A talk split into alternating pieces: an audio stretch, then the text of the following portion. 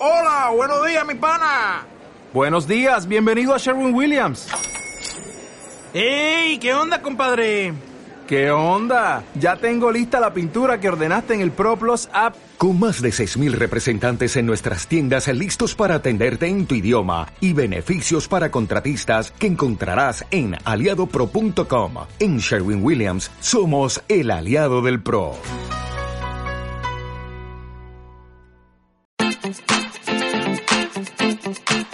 Cuidado personal, prevención de enfermedades, promoción de hábitos de vida saludable, conductas sanas. Esto es Mi Salud.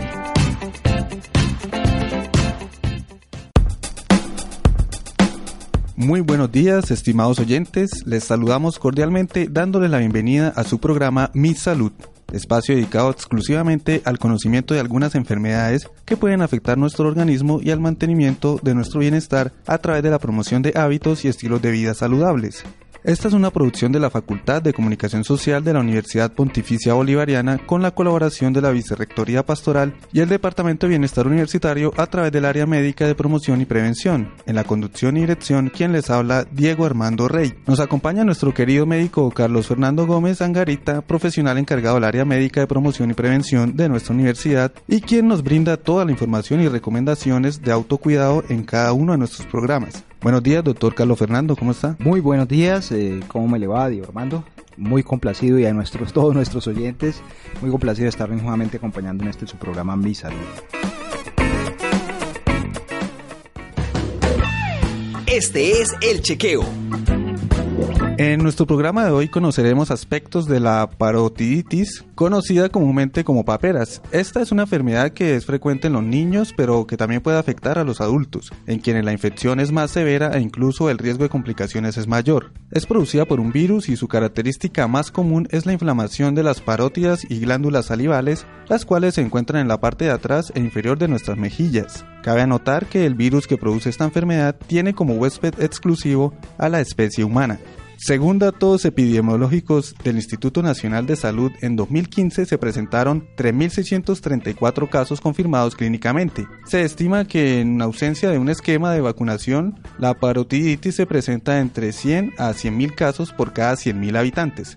Doctor Gómez, cuéntenos más detalles sobre esta enfermedad. Bueno, eh, después de esa introducción, eh, Diego, usted prácticamente habló algunos apartes obviamente de esta infección que es la parotiditis, que como usted mencionó, pues eh, aquí en nuestro país le conocen con el nombre de paperas. Bueno, es una infección viral efectivamente de una familia de virus que hace parte de las paramyxovirus y que producen específicamente inflamación de nuestras glándulas salivales y las glándulas parótidas que se encuentran, eh, como usted bien lo mencionó, a un lado, eh, a ambos lados, obviamente, de nuestras mejillas, en la parte inferior y por delante de los oídos. Es, es importante tener en cuenta que el, el, mecanismo de contagio, obviamente en el caso de la parotiditis, se hace a través eh, del contacto con salivas, con saliva o con goticas, obviamente, de una persona que tiene la enfermedad, de manera que cuando estamos cercanos a una persona que tiene una parotiditis, eh, muy seguramente si esta persona tose, estornuda, se ríe, habla o incluso si compartimos en algún momento algunos elementos que han sido utilizados por esta persona para comer, podemos estar en riesgo obviamente de presentar la enfermedad si no la hemos padecido, ¿no? Ahora, eh, generalmente la aparición de esta enfermedad se da más o menos dos semanas entre dos semanas y tres semanas después de haber estado en contacto con la persona y generalmente la persona que está enferma es muy contagiosa entre 7 días antes de manifestar los síntomas y hasta 9 días después de, tener, de comenzar los síntomas de la enfermedad. De manera que hay que tener mucho cuidado cuando conocemos a alguien que tiene esta enfermedad porque si obviamente no la hemos padecido pues nos podemos eh, poner en riesgo. Y a pesar de que pensemos que es una infección inocente o que no genera ningún tipo de complicaciones, como Diego nos mencionó al principio, eh, eh, generalmente en las personas, en los adolescentes o en los adultos tiende a producir más complicaciones. Entonces hay que tener esto en cuenta. ¿Cuáles son los síntomas más comunes de esta enfermedad? Bueno, los síntomas más comunes y frecuentes en esta enfermedad generalmente son, para los niños, son por, inespecíficos. Puede ser una fiebre alta, por encima de los 39 grados, malestar, inapetencia o falta de apetito en los niños. Pueden manifestarle a uno que le está doliendo como la zona, como si fuera el oído, o se pueden tocar el oído eh, y uno piensa que les está doliendo el oído Y lo más característico que eh, muy seguramente hemos escuchado o hemos visto es que tienen una inflamación de, de, sus costados, obviamente en la parte anterior de los oídos de sus mejillas, en la zona donde están las glándulas parótidas. Y puede haber una inflamación hacia uno o ambos lados de la cara. Generalmente esa inflamación eh, se produce prácticamente casi a los 24, dentro de las 12-24 horas de haber empezado los síntomas iniciales. Y generalmente subsana o desaparece hasta 3 a 7 días después de que ha aparecido la inflamación de forma inicial. Eh, generalmente en, en, algunas personas puede haber incluso dolor obviamente al, ingerir alimentos y en los adultos eh, los síntomas pueden ser a veces muy vagos, generalmente simplemente el, dolor a ambos lados de la cara y el malestar, y nada más, ¿sí?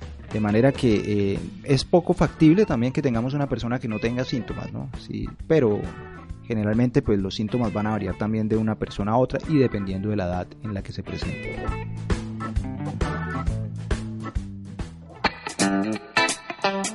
Salud Hable.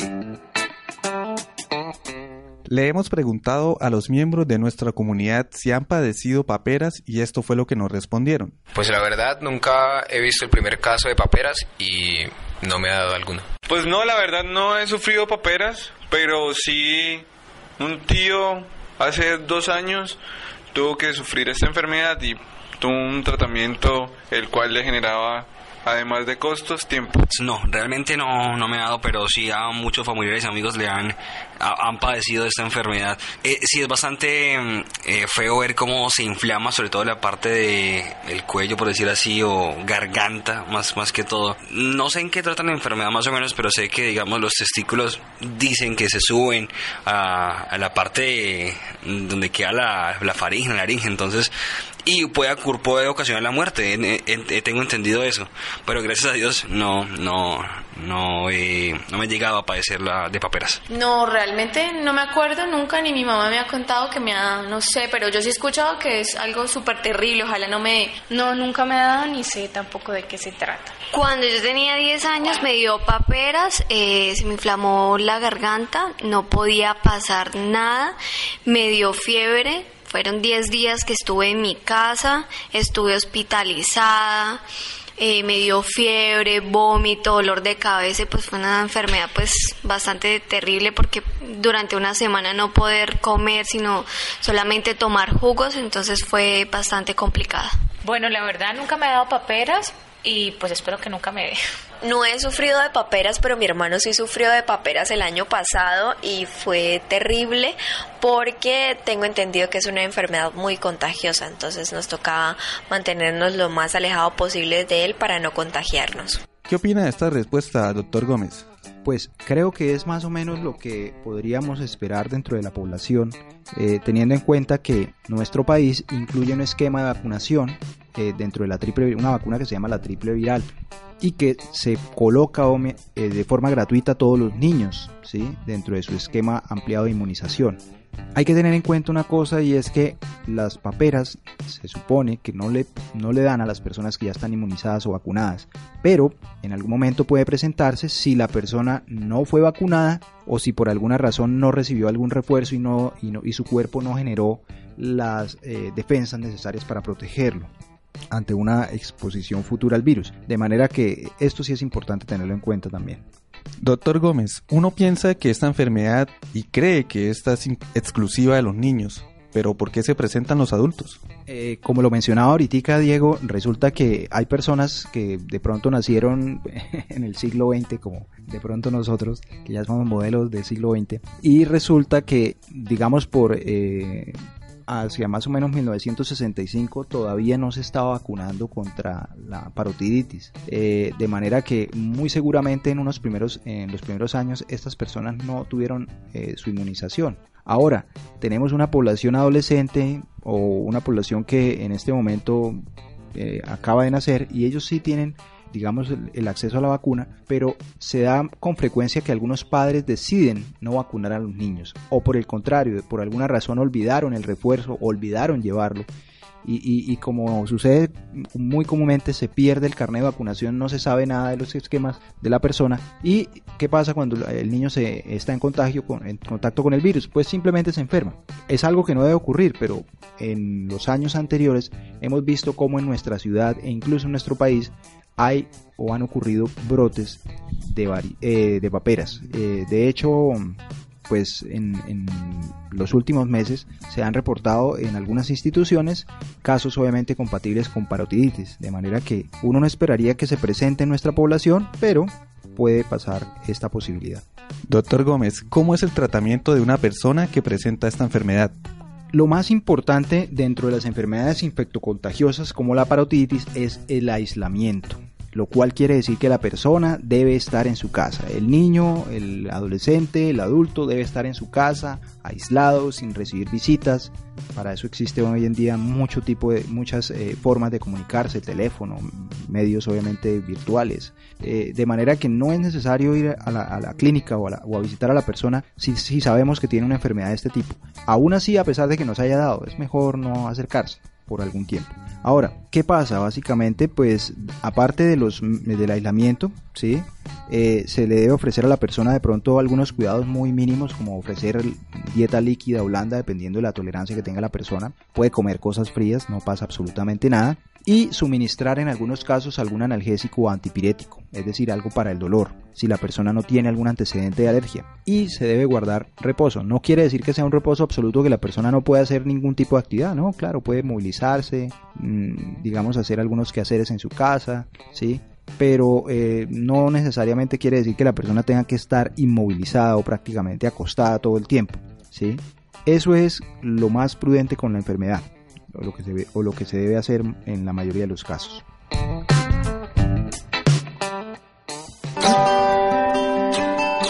Pregúntele a su médico. Doctor, si tuve una hinchazón en la cara y dolor en la mejilla, ¿puede ser por paperas? Mm, posiblemente. Puede ocurrir que alguna persona tenga esa inflamación, no haya tenido sino un malestar muy simple, eh, sin necesidad de una fiebre alta, y de pronto eh, a los pocos días, como es una enfermedad autolimitada, el malestar pasó y la persona realmente lo que tenía era una parotiditis y no sabía. ¿sí? Puede suceder. De manera que pues, ante cualquier inquietud, ante cualquier síntoma, miren por favor lo que hemos añadido en todos nuestros programas, no consulten con el farmacéutico. Realmente no es el profesional, pues el profesional o la persona más adecuada para obviamente hacer preguntas eh, con algún grado básicamente de complejidad sobre el estado de salud.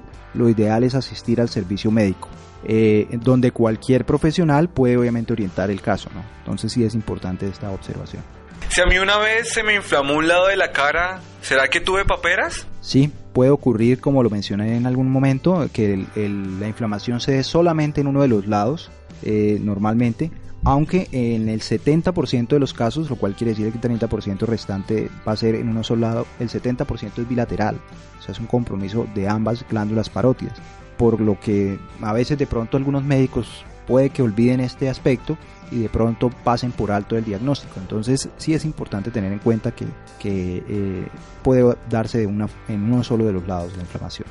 ¿Cuánto tiempo dura la infección por paperas? Bueno, como lo mencionaba anteriormente, normalmente para que la infección se dé, uno tiene que haber estado en contacto con una persona y no haber tenido la enfermedad. Esta no es una enfermedad que le repite a uno.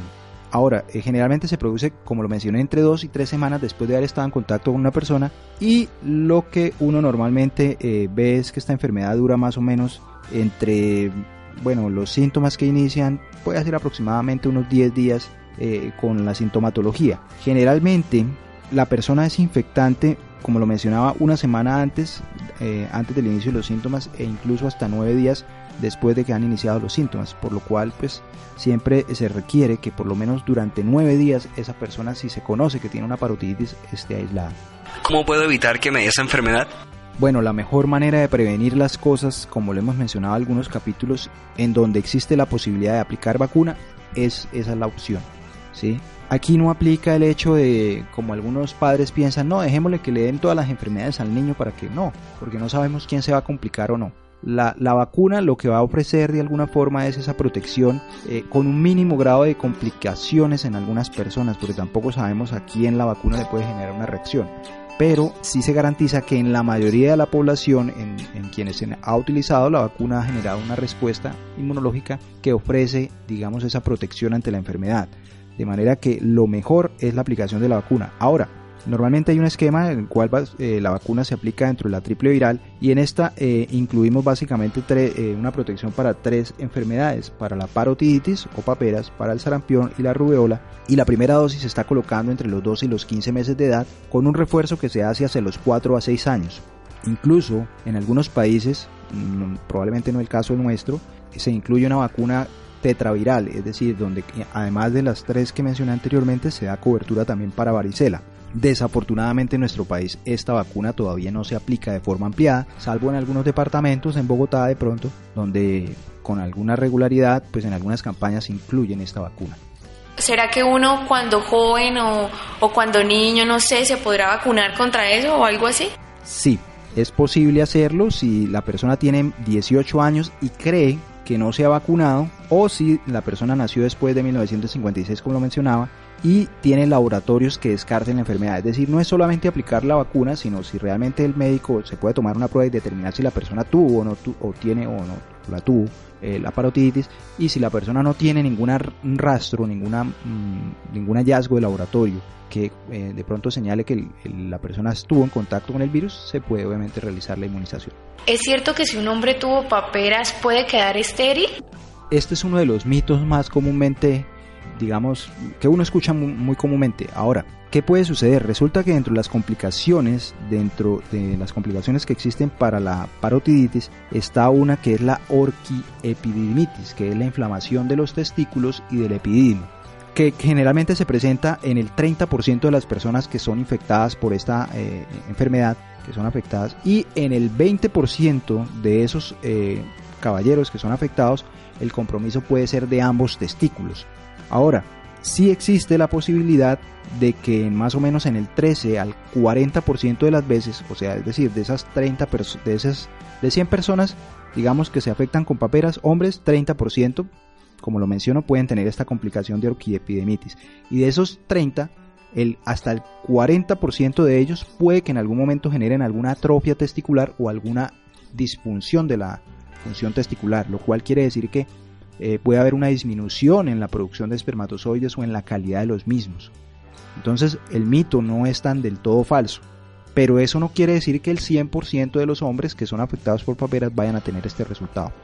Lo que sí es muy prudente es que si en algún momento eh, alguna eh, digamos, pareja está intentando tener obviamente hijos y el hombre sabe que tuvo una parotiditis y hay dificultades para poder caer en, eh, embarazo la mujer, pues debe descartarse que no sea esta la causa que le llevó al hombre obviamente de pronto a, generar algún problema obviamente de infertilidad. Ahora, en las mujeres hasta en el 5% de los casos eh, se pueden inflamar también los ovarios, se produce una ovoforitis que generalmente no deja ninguna secuela en la gran mayoría de los casos. ¿Cuáles son las complicaciones de las paperas? Bueno, muy importante esta pregunta, menos mal que no la hicieron. Realmente las complicaciones de, la, de las parotiditis, a pesar de que pensamos que es una enfermedad inocente, pueden ser incluso letales. A ver, tenemos obviamente la inflamación de los testículos, que era lo que mencionaba hace un momento, con la orquiepididimitis. Tenemos también una encefalitis o unas complicaciones que se pueden presentar a nivel del sistema nervioso con la inflamación del cerebro o una meningitis por el virus de la parotiditis,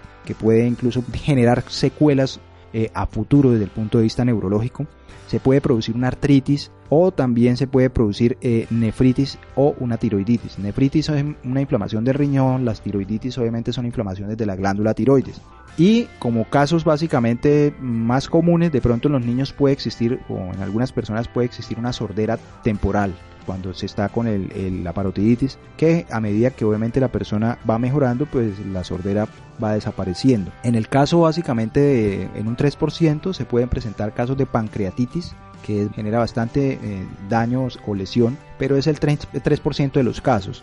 Y con eh, lo que más se teme de alguna forma es que eh, en las mujeres embarazadas que no hayan sido inmunizadas o vacunadas y en ese momento durante el embarazo contraigan la enfermedad, ¿qué va, ¿qué va a pasar? Pues que ellas pueden obviamente tener el riesgo, un riesgo muy grande de aborto, ¿sí? Entonces, por eso es importante, como lo recalqué hace unos instantes, el- la vacunación, ¿no? Todas las personas. ¿Cómo sabe el médico si yo tengo paperas? Bueno, eso es muy importante. Una de las, de las eh, maneras, obviamente, como el clínico sabe que una persona tiene paperas es a través de los hallazgos, es decir, cuando examina, pregunta, interroga a la persona.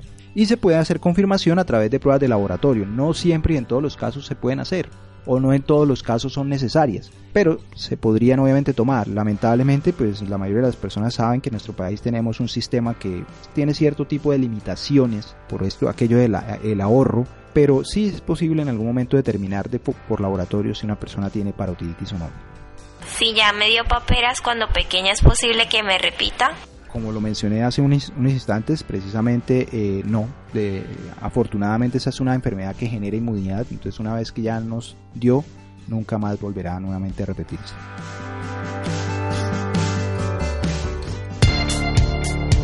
La fórmula. Estimados oyentes, hemos llegado una vez más al final de nuestro programa, pero antes le pediremos a nuestro médico unas recomendaciones para evitar la aparición o el riesgo de complicaciones con esta enfermedad. Bueno, una de las formas para prevenir la enfermedad, como lo contesté en, al- en alguna de estas preguntas que nos hicieron en la mañana de hoy, es que eh, la medida eh, de prevención más efectiva es la vacunación. Por lo que se recomienda eso a los padres que estén muy pendientes del esquema de vacunación de los hijos, de los niños, y sobre todo si en algún momento se omitió alguna, algún refuerzo, pues preguntar obviamente al, al- al- al servicio médico qué se puede hacer en esos casos o si en algún momento hubo una reacción alérgica a alguna vacuna. Entonces, esto sí es importante preguntarle también al médico en esos casos qué se puede hacer o qué alternativas existen. De, digamos, si puede alguna otra vacuna y no la triple viral, la que hizo obviamente eh, a la que se hizo eh, una reacción adversa. Ahora, generalmente en las personas que estén enfermas, aislamiento. Y esto quiere decir que esas personas deben estar en casa. Yo sé que a los niños, a los papás les gusta enviar a los hijos al colegio, los estudiantes quieren ir al colegio o a la universidad, el que está trabajando quiere ir a trabajar, pero hay que estar en casa. Lo importante es el aislamiento porque uno nunca sabe a quién puede enfermar y que de pronto esa persona sí se complique. Entonces sí es importante esto de la conciencia social. Con relación a la parte de que si uno se presenta, ya sabemos que tiene eh, el, el joven o, o el adulto tiene paperas o el niño parotiditis y vemos que hay síntomas atípicos, por favor consultar al servicio de urgencias. ¿Cuáles son los síntomas atípicos? Por ejemplo, una presencia de dolor de cabeza intenso, fuerte, que no se asociada a fiebre, ¿sí? O convulsiones en una persona que tenga parotiditis, vómito persistente que no mejora, o que tengan algún tipo de comportamiento anormal de- de- desde el punto de vista de conducta o pérdida de alguna forma del estado de conciencia, o sea, desmayos, cosas de este tipo. Entonces sí es importante tener en cuenta esto. Dolor abdominal, obviamente se me olvidaba por las pancreatitis, un dolor abdominal fuerte, intenso, cuando la persona tiene este diagnóstico. Esas son las, digamos, signos de alarma que uno debería tener pendiente para consultar al servicio de urgencias. Ahora, en los casos básicamente donde una persona o una pareja, perdón, está intentando conseguir obviamente un embarazo, deben tener asesoría y si es difícil, por ejemplo, concebir en algún momento para la mujer o quedar en estado de embarazo, perdón, hay que sospechar este antecedente en los hombres si obviamente existe porque el, puede en algún momento aumentar el riesgo de infertilidad de- derivada de este tipo de patología. Ya para finalizar, aunque la recomendación es de guardar reposo, no es cierto que pues, si la persona se levanta o el niño se levanta, quiere decir que las parotiditis o se le van a caer a los testículos y lo van a dejar estéril como mencionábamos. Es cierto pues que es necesario obviamente guardar quietud, pero la persona no necesariamente tiene que estar completamente acostada o inmóvil y tampoco se aumenta el riesgo de que ah, ocurra una orquiepididimitis, una inflamación testicular si la persona se mueve. Entonces, por favor, para que lo tengan en cuenta porque a veces dejan al niño completamente inmóvil o que no se mueva, en fin. Estas son las recomendaciones más importantes y pues espero que hayan sido de utilidad. Estimados oyentes de nuestra estación virtual V y a quienes también nos escuchan en cualquier lugar del continente, queremos darle las gracias por su participación y por seguir escuchando este su programa Mi Salud. Agradecemos al Dr. Gómez por sus recomendaciones, las cuales estamos seguros que serán tenidas en cuenta por todos nuestros oyentes. Les recordamos nuestra cita para que nos sigan acompañando todos los lunes en su programa Mi Salud. Bueno, que tengan un buen, buen día y pues esperamos que nuevamente nos acompañen en la próxima semana. Muchas gracias.